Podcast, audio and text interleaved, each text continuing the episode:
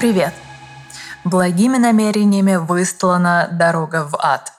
Вспомнилась мне эта дурацкая фраза, когда я только-только села готовить этот выпуск.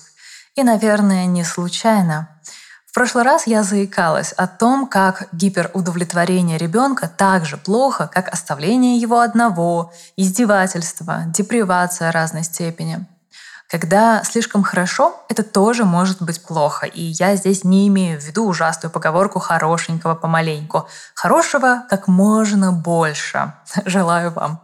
Но все же в отношениях с родителями в таких случаях есть нюансы. Слишком хорошие отцы создают потрясающие ловушки для психического развития и личностного становления ребенка. А какие? Давайте выяснять. Меня зовут Алина Фрей, и я практикующий психоаналитик и авторка подкаста «Голоса в голове». Здесь я не даю советов, не извергаюсь позитивным успехом, не щекочу ваш нарциссизм и не гадаю по звездам, а скорее профессионально рассуждаю о том, как мы становимся теми, кто мы есть, и как сохранить свой уникальный голос в толпе социального влияния. Поехали! Что значит слишком хорош? Нас же тут с вами смущает не слово «хорош», правда? Мы сразу обращаем внимание на слово «слишком». Все есть яд в своей чрезмерности, и это тот самый случай. А как мы понимаем, что чего-то уже многовато? Конечно, опираясь на свои ощущения. Никаких других способов это детектить у нас нет. Отсюда вытекает очень простая мысль, к которой я неоднократно приходила прежде. Только индивидуальный опыт человека может дать такую оценку, которую мы либо слышим от него напрямую и сразу, либо узнаем в процессе терапии или каких-то душевных бесед, потихоньку отражая ему свои подозрения, неточности, заставляя его сомневаться. Не лишним будет сказать и о хорошести отца. Тут тоже все весьма субъективно. Вот попробуйте сходу, не фильтруя и не думая над ответом, назвать пять качеств хорошего отца. Давайте, я буду считать. Первое. Второе. Третье. Четвертое. Пятое. Супер, уже кое-что. И это ваше кое-что, что, конечно же, на самом деле велико и важно, будет отличаться от моего. Я, например, назвала такие качества. Веселый, заботливый, честный, ответственный и активный. Каждому из этих качеств соответствует какой-то мой душевный опыт. Поэтому, когда мы говорим о хорошести, мы не можем четко раскрыть полностью универсально это понятие. Более того, мы даже не всегда можем четко описать отца. Как оказывается, сегодня не просто с определениями, да, сплошные фантазии, но тем лучше. Отец ведь в психологии это лишь функциональная фигура, набор функций, которые он выполняет, но никак не тот самый реальный отец. Точнее, наверное, не только он. Поэтому, когда мы говорим о слишком хорошем отце, большой вопрос, кого мы имеем в виду.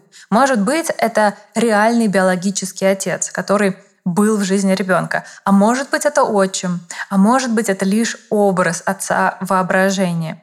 Мы со всем этим сегодня, конечно же, разберемся. Но хочу сказать, что психоанализ вообще часто про то, чтобы столкнуться с хаосом внутри себя, чтобы затем уложить по полочкам, расставить фигуры по их местам. Так что пока мы имеем точно ощущение чрезмерности отца в нашей теме, наше субъективное понимание хорошести и набор всяких разных отцов, которым это применимо.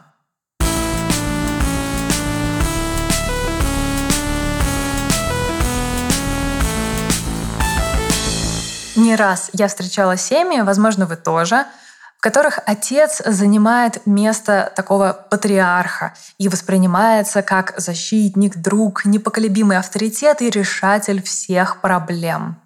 Всеми детьми он описывается как замечательный отец.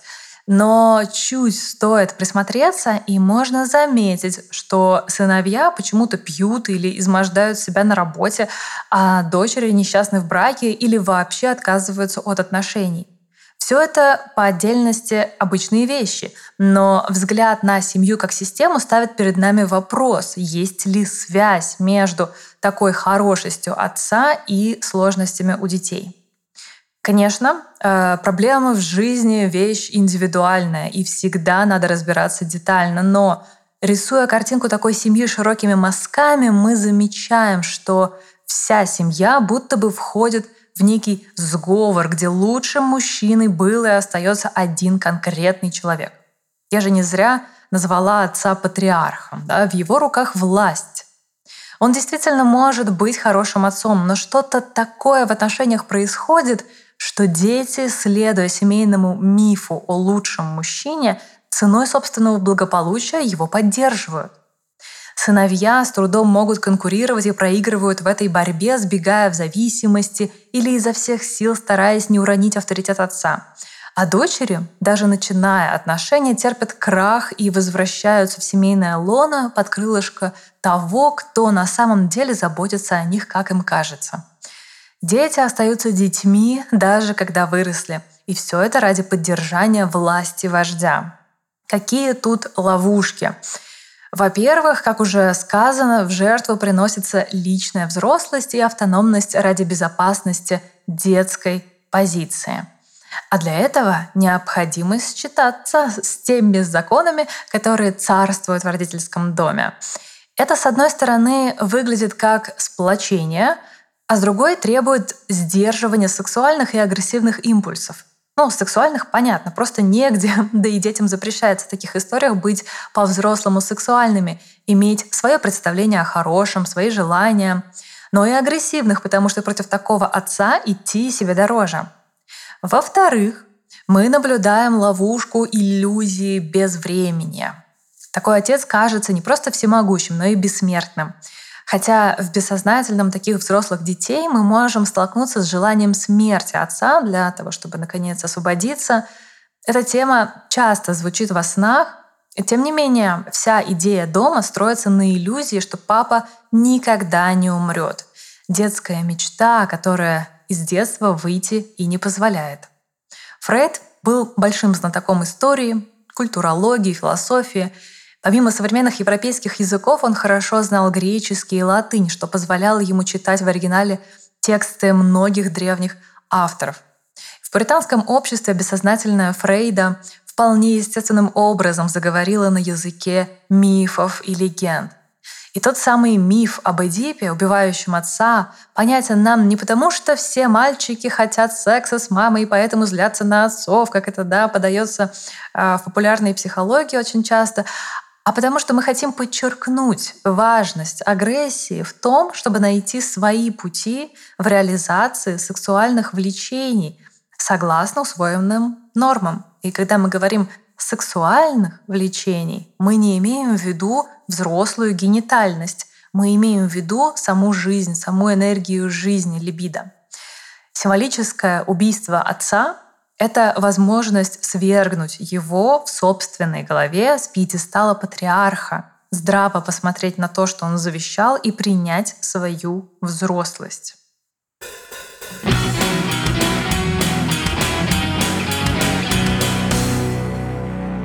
В психоанализе исследование истории человека очень важная штука.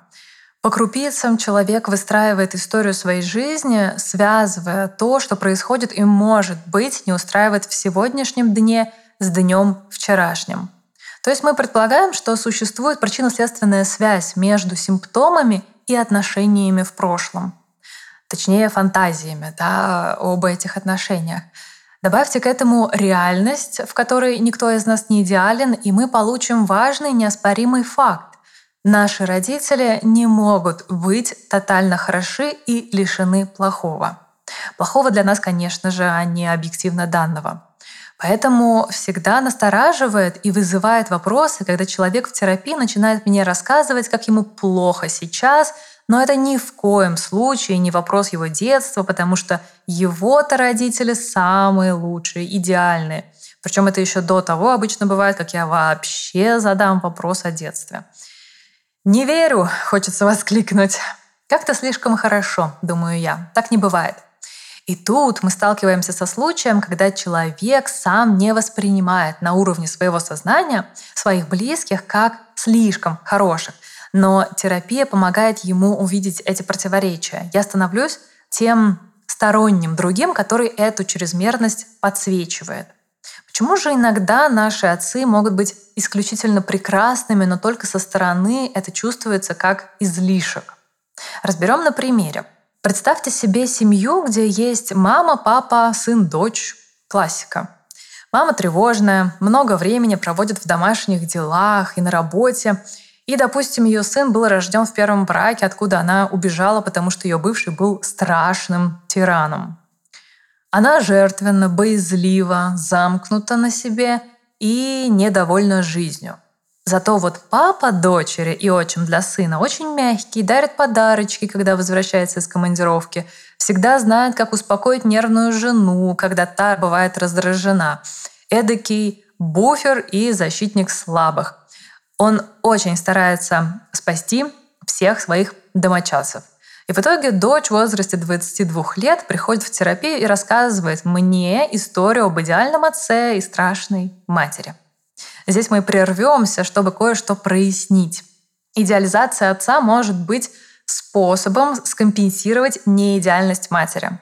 Мы можем услышать, э, например, Папа был хорошим, в отличие от мамы, которая могла в комнате запереть, не разговаривать неделями, ударить, когда ее нервы кончались. А ребенку с его еще формирующейся психикой важно иметь рядом хорошего другого. И когда один значимый человек не проявляет любви, опасен или холоден, детская психика сохраняет хорошим второго, кто более доступен. В нашем случае, в нашем примере, это отец. В терапии такие клиенты рассказывают множество приятных историй, что с отцом можно было спокойно говорить, хранить секреты, он всегда знал, что подарить, по моим наблюдениям, часто так происходит, особенно если отец много времени проводит в отъезде, там вахты, командировки. Или родители были в разводе, и воскресный папа оставался хорошим, потому что просто не успевал сблизиться с ребенком, не участвовал активно в воспитании, только одаривал и развлекал. Тут я подчеркну, что да, бывают семьи, где папа действительно справляется с родительством лучше мамы, но он не может быть идеальным. Мы же говорим про образ слишком хорошего отца в сознании человека. И ловушка здесь в том, что такая полярная картинка семьи, где один ангел, а второй демон, она не жизнеспособна. Так просто не бывает. Тем не менее, люди нередко приносят в кабинет свое расщепленное на черное и белое видение мира. В жизни им сложно бывает сближаться с партнерами, потому что сближение пугало материнским злом, она же всегда была рядом, да, и разрушением отцовского идеального образа. То есть идеальное, оно всегда где-то на расстоянии. И так как идеализация нереалистична, чтобы ее поддерживать, приходится постоянно чего-то избегать. Главным образом близкого контакта, в котором все сразу станет понятно. Плюс, э, чтобы идеализировать, надо вытеснять чувства. Например, обиду на отца, что он часто не бывает дома или оставляет ребенка наедине со страшной мамой. Все внутреннее и внешнее, что мешает поддержанию слишком хорошего образа отца, подвергается репрессии, то есть уничтожается, вытесняется. Почему это важно? Хороший, любящий взрослый дает ребенку ощущение безопасности, защиты и знание, что он достоин жизни, что его воспринимают, принимают, ему рады. Так он сам для себя тоже становится хорошим и важным. Но точно так же, как в его жизни есть страшный второй родитель, внутри него самого живет его часть личности, которую он боится и избегает. Любить из такой расщепленности довольно сложно. Ловушка, в которую попадает человек при такой расстановке добра и зла в семье, это внутренняя ловушка идеализации и страха, которые при любом раскладе будут проявляться в отношениях с другими людьми и часто обрекать на дистантность, когда, например, в партнера выбирается кто-то недоступный, кого можно любить на расстоянии. И себя этот человек любит тоже на расстоянии, на расстоянии от многих чувств, которые остаются за рамками осознания. А вот теперь давайте вернемся к нашей семье из примера. Чуть не сказала примерной семье. Что мы имеем в итоге? Маленькая девочка, живущая внутри взрослой женщины, не может осознать до конца свою взрослость, потому что не может идентифицироваться с мамой. Женская взрослость, она пугает ее несчастьем в глазах матери. Самое счастливое время было рядом с папой, в статусе маленькой принцессы. Но застревание в этой сладкой связи с отцом и страхи перед мамой не дает возможность увидеть их более реальными людьми и построить адекватные и близкие отношения с кем-то себе равным. Кстати, о чрезмерной хорошести отца я частично уже говорила в теме про дистантных мертвых отцов, если я не ошибаюсь. Напомню, что если отец не присутствует достаточно в жизни ребенка, ребенок может придумать его себе и в сложные минуты опираться на этот образ как на то, что вроде существует, но никто никогда его не видел. На самом деле наше взросление и сепарация — это не только про разочарование в родителях, но для многих и в разрушении их демонизации. Это когда мы не боимся до усрачки и не любим до потери пульса, а спокойно относимся к ним как к чему-то реально существующему. Хочется отдельно раскрыть такой интересный момент излишней хорошести отца. Это ситуация, когда отец всегда всему потакает, все разрешает, говорит ребенку бесконечное «да». Представить это может быть сложно, но такое действительно встречается. Обычно в таких семьях мать выступает за запреты, а отец старается никак не расстроить ребенка, быть для него самым лучшим. Но мы сейчас увидим, почему это оказывается слишком, чрезмерно хорошим. Если вам показалось, что мои примеры пересекаются, вам не показалось. Часто, когда я привожу примеры, это просто разные взгляды на одного и того же слона. Но нам важно понимать, что слон — это и хобот, и хвост, и могучие ноги, и большие уши. Так что так.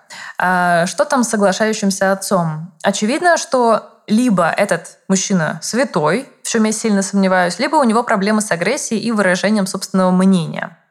Как правило, такие папы сильно бесят ребенка, потому что жертвенны и хотят, чтобы их пинали периодически, но также они могут реально создавать ощущение святости у ребенка. Он становится вот этим вот слишком хорошим. А святое и жертвенное, мы знаем, часто ходят рядом. И да, чаще всего в нашей культуре этим занимаются женщины, потому что это чуть ли не единственная возможность для многих из них иметь власть над семьей и контролировать всех, но поверьте, встречаются нередко и мужчины, такие вот мазохисты. Какая тут может быть проблема? На святого человека не злятся. Его боятся лишний раз тронуть, ведь он такой хрупкий и страдает за наши грехи. Прекрасно. Но мы видим куда глубже маски Иисуса. Мы видим пассивную агрессию, контроль через соглашательство, безответственность. Вот тут, кстати, интересно, потому что страдающие женщины чаще всего взваливают на себя все, до чего рука дотянется. Мы видим нередко страх этого мужчины перед женщиной. Такой отец идеализируется не столько потому, что ребенок нуждается хоть в ком-то хорошем, а скорее потому, что кажется хрупким и слабым. Но в этом и ловушка. От такого отца мало что можно взять. Он босс и наг. На него сложно опираться. Он дает тебе волю, но не дает защиты. Таким он бывает представлен в голове ребенка который по жизни будет испытывать вину, хотя и не будет осознавать, что эта вина связана с вытесняемым гневом на отца за то, что тот страдает, а не живет, как бы прокладывая тот же самый путь, обещая ребенку жизнь страдания и демонстрируя именно такой закон этой жизни и никакой другой. И как будто этот гнев уже даже в самой фантазии вредит святому отцу, излишне хорошему отцу.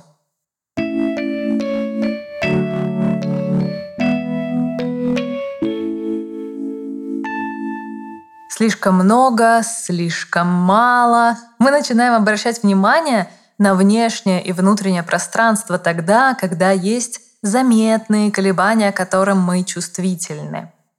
Точно так же, как э, мы не ценим кислород, пока химзавод откатившей экологической комиссии, не начинает отравлять нам воздух, в отношениях мы тоже реагируем на заметно позитивные или негативные изменения. Чувствительность у каждого из нас разная. Потому что кто-то по стуку каблуков может угадать раздражение жены, а кто-то и слезы спишет на ПМС. Поэтому, конечно, то, что для меня будет слишком хорошим или слишком плохим в АЦ, для вас может пройти незаметно или наоборот окажется более ужасающим и травматичным. Поэтому я призываю вас быть уважительными к чувствам и опыту других людей и не использовать обесценивающие фразы а «это все фигня», некоторые еще добавляют «вот у меня-то». Это ничего, что вы так говорили раньше. Нормально чего-то не знать или реагировать так, как реагировали на вас. Но мы-то на то и сознательные люди, что думаем и переосмысляем себя и свое поведение. Поэтому в контрасте чрезмерности мне очень нравится слово «достаточный». Достаточно хороший отец, достаточно хорошая мать, достаточно хороший друг или партнер. Не стоит питать иллюзии, что достаточность, в отличие от чрезмерности, имеет более четкое определение. Да? К счастью, нет. Оно тоже очень и очень субъективно. Например, ваши близкие то и дело подгоняют вас, говорят, что ты такой медленный, давай быстрее, а вам нормально и так. Ваша скорость движений и жизни в целом может быть достаточной для вас. Ритмы и масштабы восприятия и активности очень-очень индивидуальны. Каждый имеет право на свою внутреннюю динамику и чувствительность. Единственное, что можно прояснить тут, ощущение безопасности и комфорта. Это два базовых критерия достаточности в отношениях, но они, конечно же, не единственные. Потому что между людьми всегда происходят конфликты, но если каждый в этом взаимодействии базово чувствует безопасность и комфорт, несмотря на локальные неурядицы, значит, все достаточно хорошо. Достаточно для этих конкретных людей. А еще, что мне нравится, это слово на букву «Д», простите, я просто устала это, его повторять, оно соответствует принципу реальности, согласно которому мы всегда сталкиваемся с ограничениями, как внешними, так и внутренними. Нам самих себя тоже недостаточно, всегда нужен другой. Не для выживания, а для душевного комфорта, чтобы об кого-то думать и кого-то любить. Любовь отца важна. Любимые отцом дети вспоминают свое детство как счастливое. Они принимают свой гендер, умеют просить о помощи, строят планы, не подавляют злость, с надеждой смотрят в будущее и чувствуют себя защищенно в мире. Любовь лежит в основе всего, что мы называем жизнью. Но, как я уже сказала, иногда наша психика проделывает такую огромную работу, чтобы в итоге изменить наше восприятие на то, что мы в результате называем слишком хорошие отцы. И, конечно, все, что происходит у нас внутри, в душе, направлено на то, чтобы обеспечить нам процесс адаптации и выживания. И для того, чтобы как-то мочь удовлетворять свои потребности, получать удовольствие от жизни. Поэтому, конечно, базово мы всегда понимаем, что такое изменение отца и перевод его в статус слишком хорошего удовлетворяет некое внутреннее желание, соответствует некому внутреннему представлению о том, как это должно быть, для того, чтобы нам было хорошо. И, естественно, если вам интересно столкнуться с такими вот не очень популярными, я бы сказала, в психологии феноменами, как слишком хорошо, потому что мы привыкли, да, что к психологу идут, когда слишком плохо.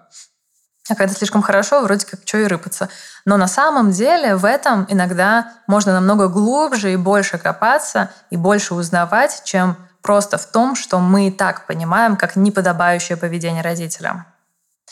Итак, надеюсь, этот выпуск был достаточно хороший для вас. Для меня — да.